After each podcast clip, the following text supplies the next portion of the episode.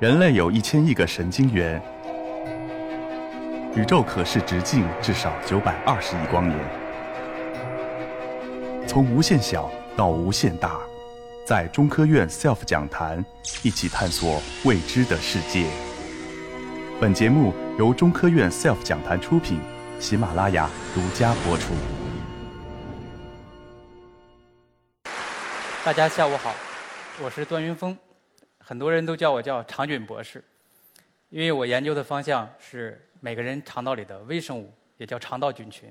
今天呢，我跟大家讲的内容呢，就是我们每个人肚子里的微生物，它们呢就像我们身体养的一个小宠物一样，它们就是肠道微生物。在开始之前呢，我想问大家一个问题：大家知道牛为什么能只吃草，而人不能吗？是因为牛的肚子里边有特殊的微生物。并且牛有一个特殊的胃，它的这个胃呢叫瘤胃，就是我们去吃火锅的时候点的那个百叶牛百叶。它这个胃很特殊，里边很大，然后呢里边养了非常非常多的微生物。正是由于这个胃里的微生物能够分解草，所以它就能吃草。而我们人呢没有这样的胃，但是我们人有一个肠道，我们肠道里边也有大量的微生物。牛它分解食物，它的发酵过程呢是在胃里边而我们人发酵食物是在我们的大肠。所以说，我们的大肠里边的微生物是帮助我们去分解一些食物。我们人类的这个肠道叫做后发酵。实际上，对于微生物来说，我们每个人应该都不陌生。之所以叫微生物，是因为它们太小了，我们肉眼根本看不到，只有放大一千倍以上，我们才能看得到。虽然微生物很小，但是呢，它无处不在。我们呼吸的空气中，我们坐的椅子上，我们穿的衣服，我们喝的水，我们吃的饭，里边都有微生物。如果现在我给在座的各位一个超能力，让你的眼睛像一个显微镜一样可以看到微生物，那么大家举起自己的双手，可以看到，就像这张图上显示的，你的手上布满了各种各样的微生物，各种大小的微生物，而且这些微生物，无论你是如何的清洗，如何的消毒。都不能把它们彻底的清除干净，只能让它们的数量减少。除了我们的手上、我们的皮肤上之外，我们人体的各个部位，只要你想得到的、你看得到的、你摸得到的，都有微生物存在。这些微生物呢，在不同的部位它是不一样的。我们的皮肤上的微生物，因为可以和空气接触，所以说呢，它里边有很多的好氧菌。而我们肠道里的微生物呢，里边没有氧气，所以说肠道里的微生物都是厌氧菌。所以说，在不同部位，它的微生物组成是不一样的。微生物呢，它有几个特征。第一个特征就是微生物的数量非常的多，每个人的微生物的数量可以达到几十万亿，甚至上百万亿个微生物。而我们人体自身的细胞呢，还远远不如微生物的数量多，并且我们每个人体内的微生物可以重达一到两公斤。比如说，我们的眼睛，我们的眼眼睛的这个眼结膜上面。它的微生物的重量甚至可以达到一克，我们鼻腔里边的微生物的重量甚至可以达到十克，而我们口腔里的微生物的数量甚至可以达到二十克，我们肠道里的微生物的数量那就更多了，它的重量甚至可以重达一公斤。所以说，微生物的数量非常非常的多，并且微生物的功能也非常非常的多样。我们每个人他的基因的数量大概两万多个。而我们人体微生物的基因数量可以达到九百多万个，是我们人体自身细胞里边的这个功能基因的数量的三百倍甚至五百倍。而且我们人体的所有的微生物最主要的聚集的部位就是我们的肠道，占据了人体所有微生物的百分之八十。每天排下去的这个便便，它其中有百分之七十实际上是微生物。如果把粪便里的微生物数一数的话，它的数量可以达到数百亿，甚至上千亿。如果把这些微生物头对头、脚对脚的排起来的话，这些微生物的长度可以绕地球两周。所以说，我们人体的微生物不光数量多、功能多，而且它们的作用也很多。那人体的微生物都都有什么的作用呢？我们通过这张图可以看到，在我们的肠道中，微生物和我们肠道实际上是密切接触的。它呢，不光帮助我们去分解、消化食物。而且，它们还可以教育我们的免疫系统。我们人体百分之七十的免疫细胞实际上就是位于肠道的，而这个免疫细胞的教育过程也是离不开微生物的，并且我们这些微生物还能产生大量的活性物质，帮助人体去维持自己正常的功能。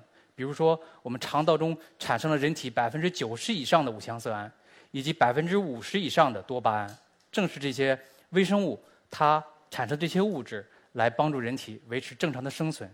所以说，微生物和人之间的关系实际上是一种共生关系。我们实际上是由人体和微生物共同形成的一个超级生物体。那什么是共生呢？我来举几个例子。鱿鱼大家应该都吃过吧？但是你知道？鱿鱼是怎么捕食的吗？有一种鱿鱼叫做夏威夷短尾猫鱿鱼，就是这张图上显示的这个鱿鱼。这种鱿鱼它捕食的方式非常的特别，在天黑之后，大海底处非常非常的黑暗，但是这种鱿鱼呢，能发出一种绿色的荧光。有了这种光之后啊，其他的小人儿一看，哇，这么黑的地方居然有一个亮光，它就不由自主的游过去了。这个时候呢，鱿鱼就一把把它抓住，然后把它吃掉。但是呢，由于本身实际上不能发出这种荧光的，那它发出这种荧光靠什么呢？就是靠上面这种标的这种发出荧光的这种费氏弧菌。实际上，刚出生的这个鱿鱼，它是不能发出这荧光的。随着它的成长，它的体内会分泌一种粘液，这种粘液呢，就特别容易被这种费氏弧菌来吃。等有费氏弧菌吃到这个菌之后呢，它就在这个。鱿鱼的肚子里边生存下来，然后呢，等鱿鱼长大一定程度，这些菌也越来越多，这个鱿鱼就能够发出荧光了。这个时候呢，它就可以通过荧光来捕食了。所以说，鱿鱼为这个菌提供了它要的食物和它生存的环境，然后这个菌呢，也相应的给鱿鱼提供了发光这样一个一个补偿。所以说，它们两个之间就通过这种共生，然后完美的合作。进行互惠互利的这种生存。除了鱿鱼之外，还有一种动物也是进行类似的这种共生合作。这种动物呢，就叫考拉。我们在座的各位同学，你的妈妈最喜欢给你吃的食物是什么？很多人说可能是巧克力，可能是冰激凌，都是好吃的东西。但是你知道吗？考拉给自己的孩子吃的食物，居然是自己的便便。为什么呢？因为考拉的便便可以救命，可以让它生存下去。考拉本身是特别独特的一种动物，它呢是澳大利亚的国宝。我们都知道，我们中国的国宝是什么？大熊猫，对吧？大熊猫爱吃的食物是什么？竹子。可能都是因为是国宝，所以说它们的食物种类都特别的特殊。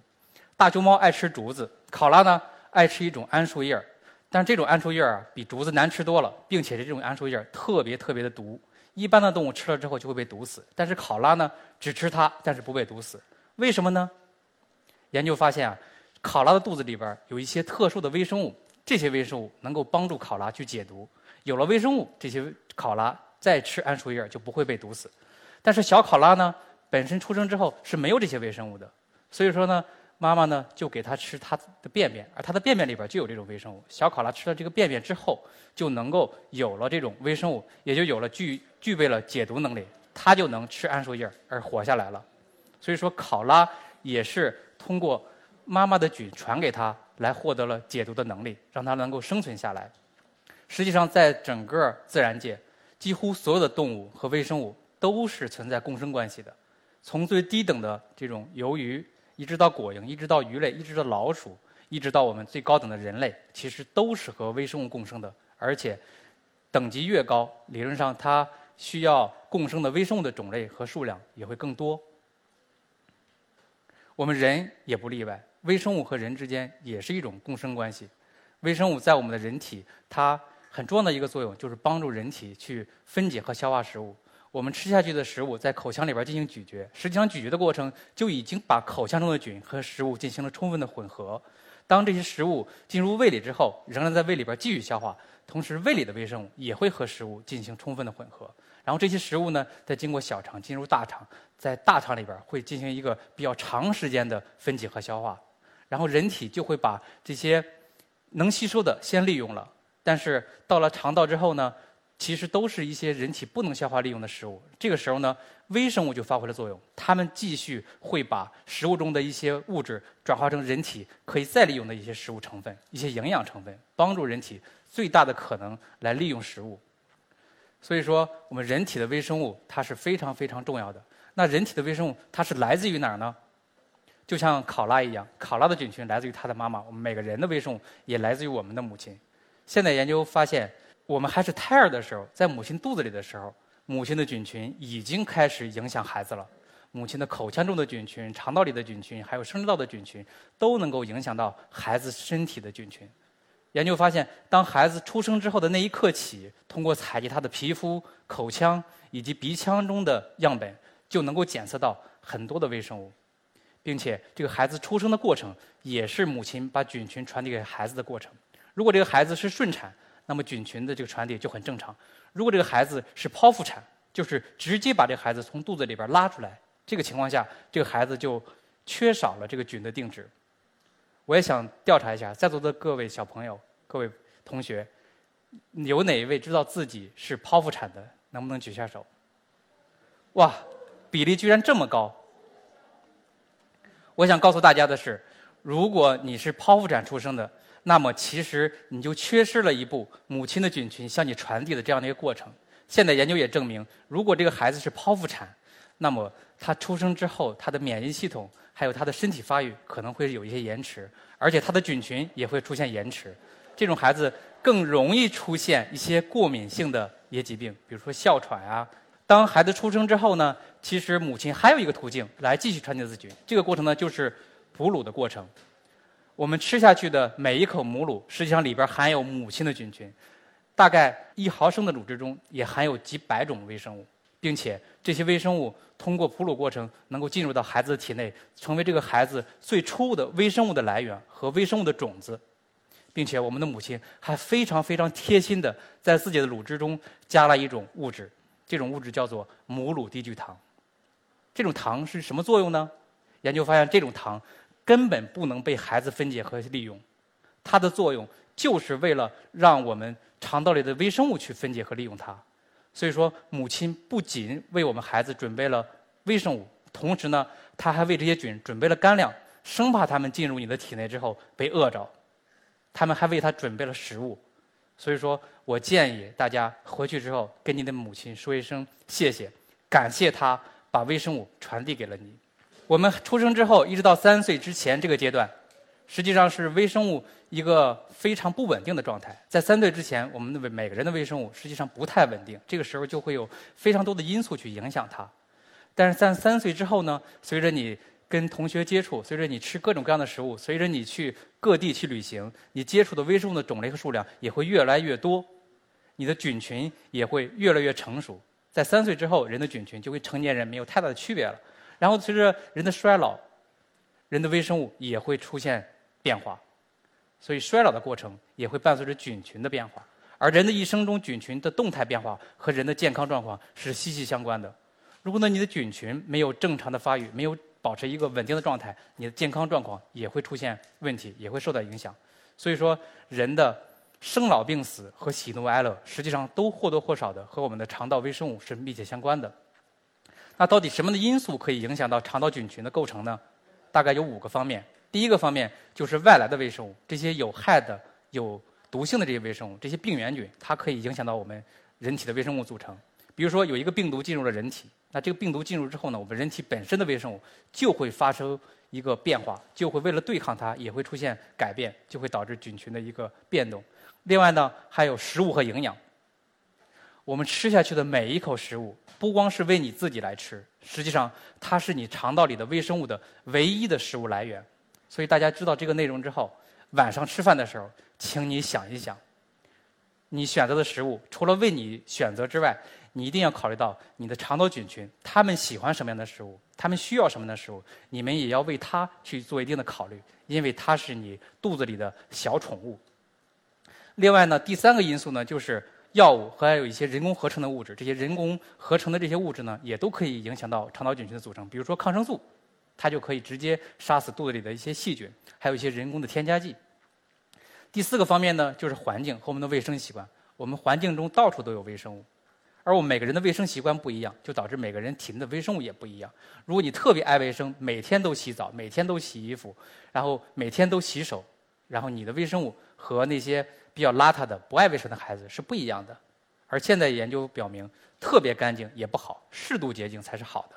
那些生活在农村、生活在农场的孩子，比我们生活在城市的孩子，现在研究证明，他们的微生物更多样，而且数量也更多，种类也更多，并且他们出现免疫系统疾病的风险也比我们城市的孩子要低。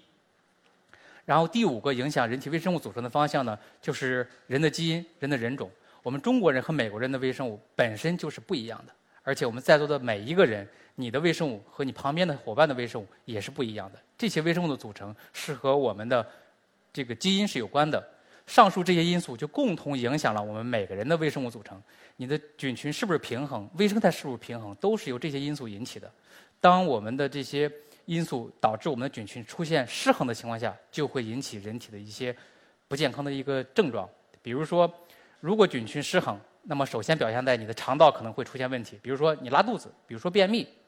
另外呢，你的表现可能也不在肠道，比如说会让你脸上长痘痘，或者是呢让你变得很胖，或者是呢影响到你的情绪，让你焦虑紧张，甚至的让你悲观。所以这些都有可能是肠道菌群紊乱引起的。现代研究已经证明，有五十多种疾病都和肠道菌群的组成是有关系，比如说糖尿病、高血压、肥胖，甚至自闭症、多动症，然后阿尔兹海默症、帕金森这类疾病。都是和肠道菌群组成是密切相关的。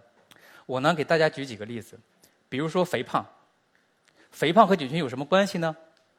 前几年有一个研究，他就是把一对双胞胎的女孩，一个胖一个瘦，科学家呢就把这个胖的女孩的菌群移植给一个无菌的老鼠，结果发现呢这老鼠就变胖了，然后把这个瘦的女孩的这个菌群呢移植给无菌的老鼠，结果这个老鼠呢没变胖，变瘦了，并且呢。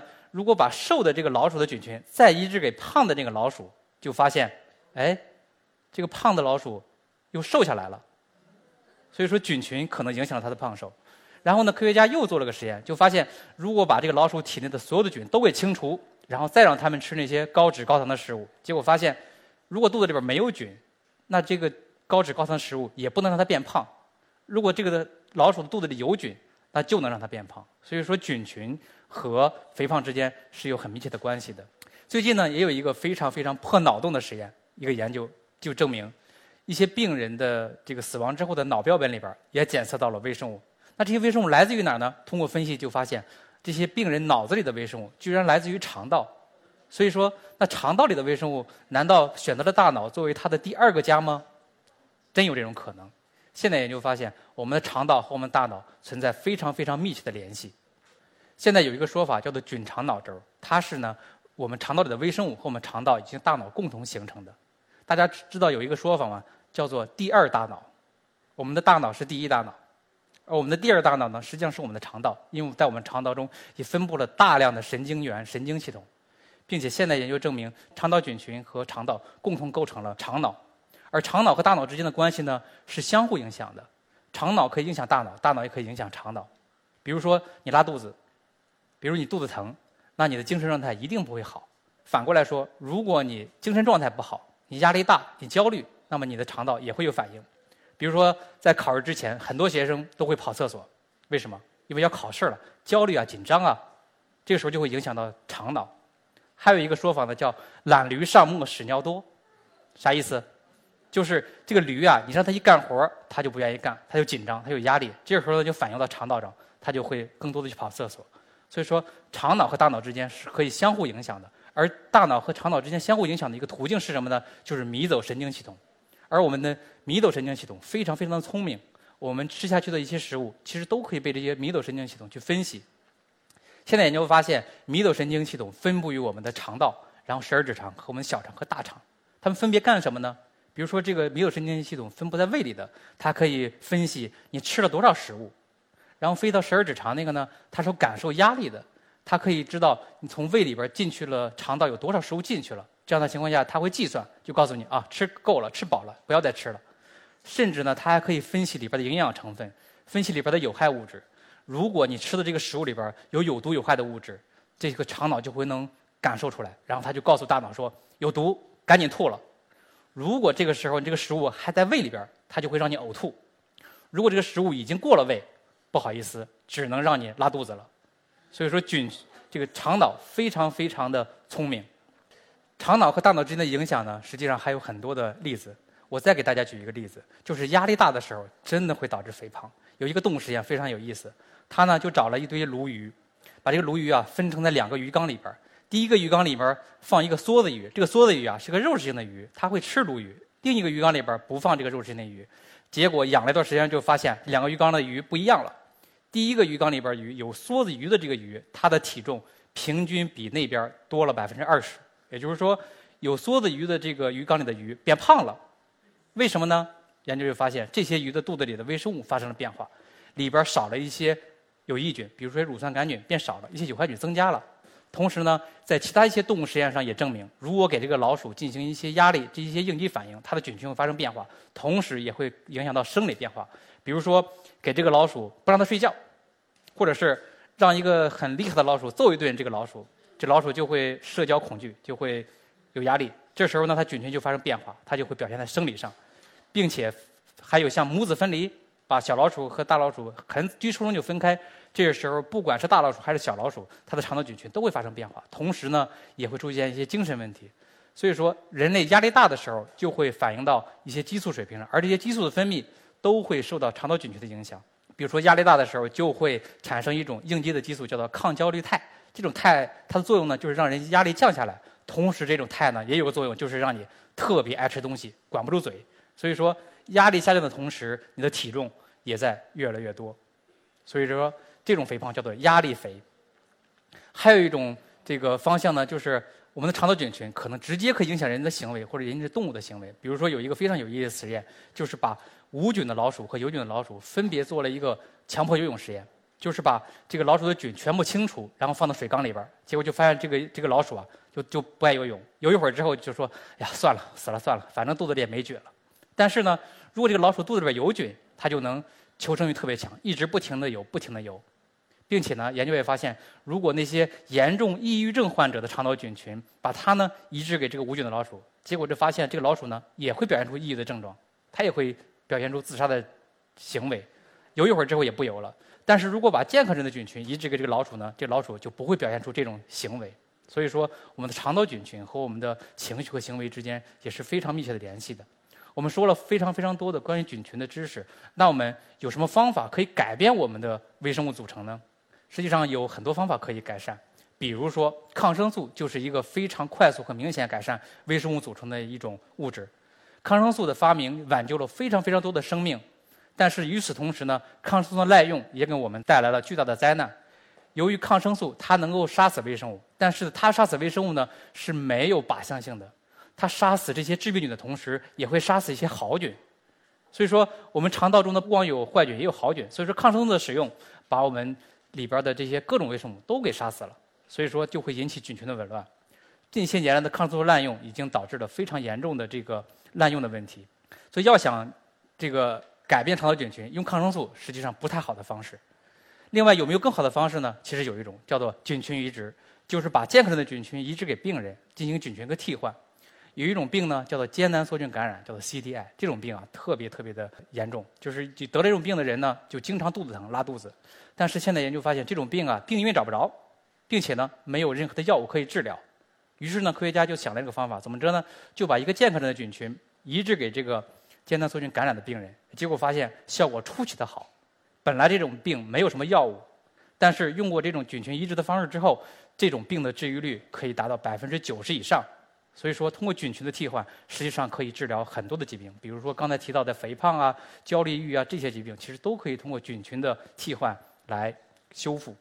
那对于菌群的干预方式呢，实际上还有很多，比如说可以通过直接补充有益的微生物，一些益生菌，用益生菌来抵抗坏菌，或者是直接补充有益的这些。食物成分，比如说益生元，它可以专门刺激肠道中的有益菌生长，然后抑制有害菌；或者是用过，或者是用后生元，就是有益菌产生的一些好的物质，把它分离出来，然后作为有用的物质来补充；或者是用一些植物提取物，或者是刚才提到的这个菌群移植，这些方案都可以影响到我们肠道菌群的组成。在最后呢，我想给大家提一下我自己的一个感受。其实微生物看似很小，虽然小小的微生物，但是它里边有非常非常大的学问。当我们仰望星空的时候，我们看到天空中有大量的星星，有大量的未知的生命，有大量的未知的星球，甚至我们还在猜想，在外太空是不是有生命。但是，当我们回过头来看我们的肠道，看我们微观世界的时候，实际上也有大量的未解之谜，有大量的未解的难题等待我们去发现。我们希望找到什么菌影响了我们的健康，什么菌影响了我们的体重，什么菌让我们情绪更好，这些都有待我们去发掘。我也希望大家能够参与到微生物的研究，希望大家能够进入人体微生物的世界。谢谢大家。